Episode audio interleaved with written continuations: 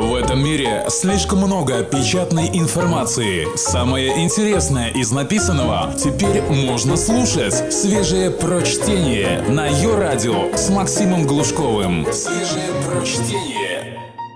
Черная причерная дверь в обычной хрущевке на окраине Москвы. Так должны начинаться страшилки для детей младшего дошкольного возраста. На деле же обыкновенная металлическая дверь не контрастирует с антуражем подъезда. А ведь я пришел в настоящий дом ведьмы, или как это принято теперь называть, магический офис. Как я ходил к ведьме, текст Виталий Болотаев специально для электронного журнала «Метрополь». Магия – двигатели прогресса. Черная дверь открывается – Запах благовоний и растопленного воска заполняет все пространство лестничной площадки, а мягкий свет свечей придает двери еще большую мрачность, открывавшей женщине на вид лет 40-45. Она одета в черный балахон и черную юбку. Из украшений только перстень из серии распродажа в Алтыне. Прихожая оформлена в кичевом арнуво – розовые стены, проход на кухню перекрыт черной занавеской, несколько африканских статуэток, видимо, аутентичных. Египетская статуя бога Мина кажется дешевая туристическая подделка.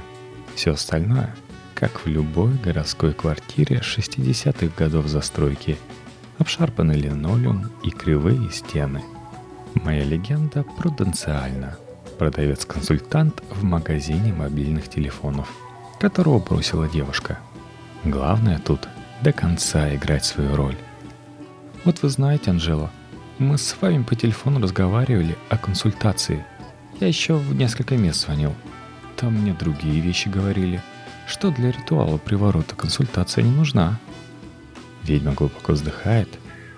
Вы же понимаете, что каждый готовит яичницу по-своему – вот и каждый мастер занимается магией по-своему. Признайтесь честно, сложно ведь в таких магических вопросах ожидать, что будут простые ответы.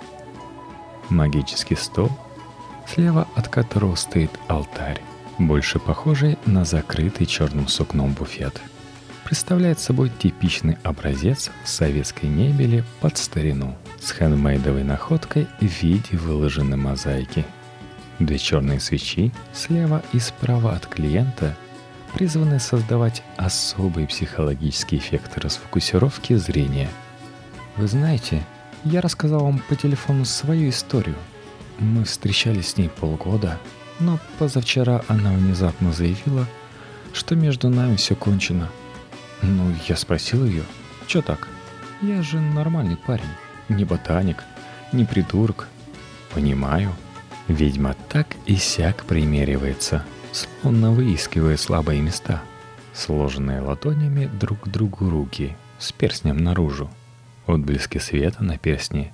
Я прямо как персонаж дурного пособия по психологии влияния. Но ничего не предвещало беды. Скажите, Виталий, а вы давно были вместе?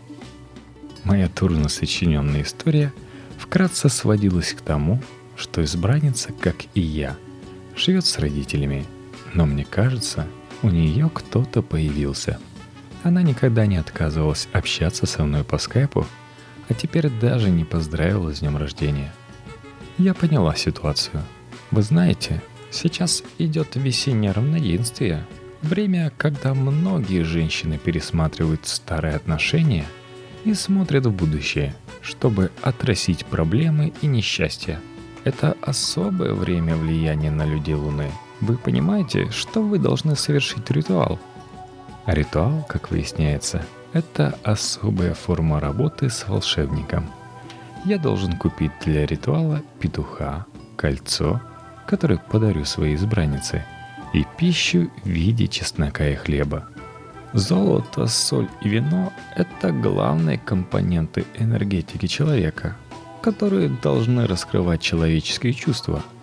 Ирина должна понять, что мужская энергия возвращается через всякий эгрегор, и вы будете привязаны друг к другу в это сакральное время. Ритуал надо ли говорить, стоит дополнительно 5000. Я пытаюсь вывести разговор на более духовно общую тему. Анжела, мне кажется, я совершаю грех. Это мой козырь. И признаюсь, я ожидаю услышать тираду для дебилов в духе Ницше.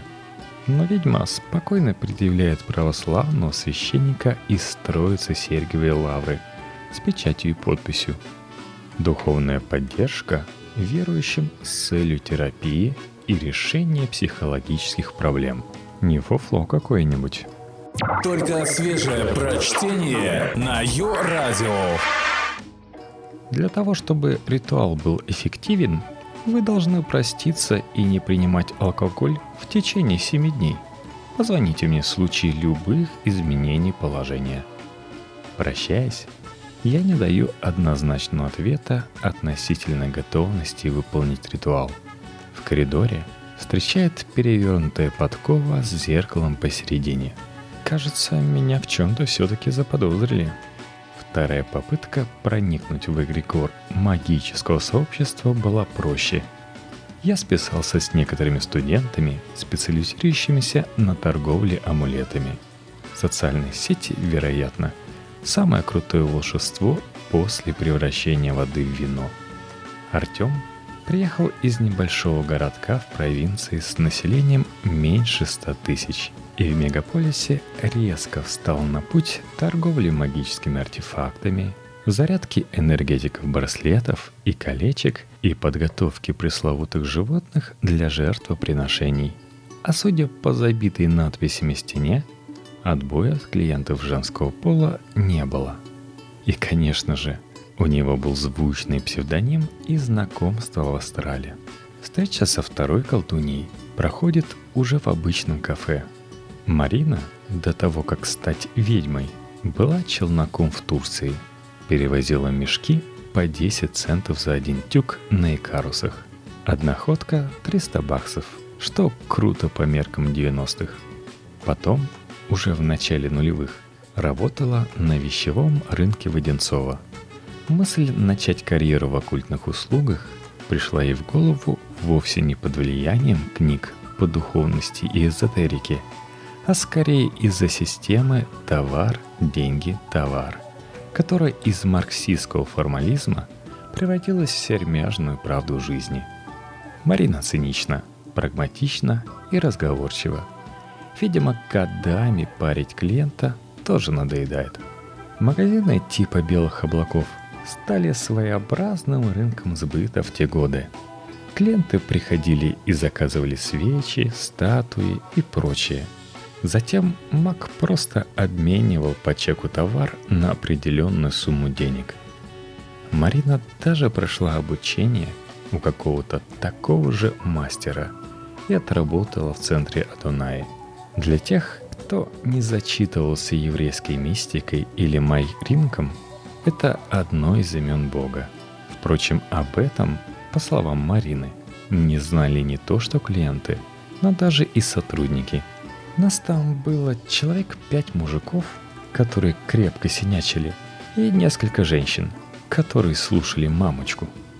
Крайне интересна причина, по которой Марина ушла. Она слишком верила в то, что нельзя совершать ритуалы в определенные дни. Видимо, эта наивная вера передается всем. Другим типажом мастеров были политические маргиналы – явно припобахнутые по Шандору Лавею, и ряд молодых наркоманов, увлеченных сатанизмом. К ним относились с презрением. Они никогда не работали на рынке и слабо понимали рыночную реальность. Салон функционировал в нескольких местах, и от клиентов отбоя не было. Все остальное так же, как и при работе на дядю. Половина прибыли уходила начальству, а салон давал шикарную рекламу. Эти связи и навыки позволили Марине в начале нулевых попытаться начать свой собственный бизнес. Рекламное объявление в газете стоило где-то от 500 до штуки. Денег первое время хватало на знаменитую газету «Жизнь», но оттуда приходили фуфелы и мудаки. Один раз пришел чувак с татуировкой орла – и попросил научить его летать. Таких сразу шлют подальше, посредством требования соблюдать трехмесячный пост на хлебе и воде. Еще есть клиенты, более увлеченные сексуальными проблемами в цифровую эпоху. Однажды к Марине пришла женщина с 50 листами распечатанной любовной переписки. Иногда пересылает свои протоколы секса по интернету. Я впервые узнала, что это такое, когда женщина в себя засовывает мышку от компьютера. Частые и самые хреновые клиенты – менты, сообщает ведьма – Такие всегда встречаются с продавщицами или манекенщицами и при этом пьют, что только снижает психологическую адекватность. В общем, сейчас все переквалифицировались на религиозный туризм. Настоящая магия в Израиле, в других святых местах. Клиент оплачивает тур и получает свой религиозный трип. Вообще, контингент клиентов сильно изменился. Теперь это более успешные люди – Солидная магия для солидных господ.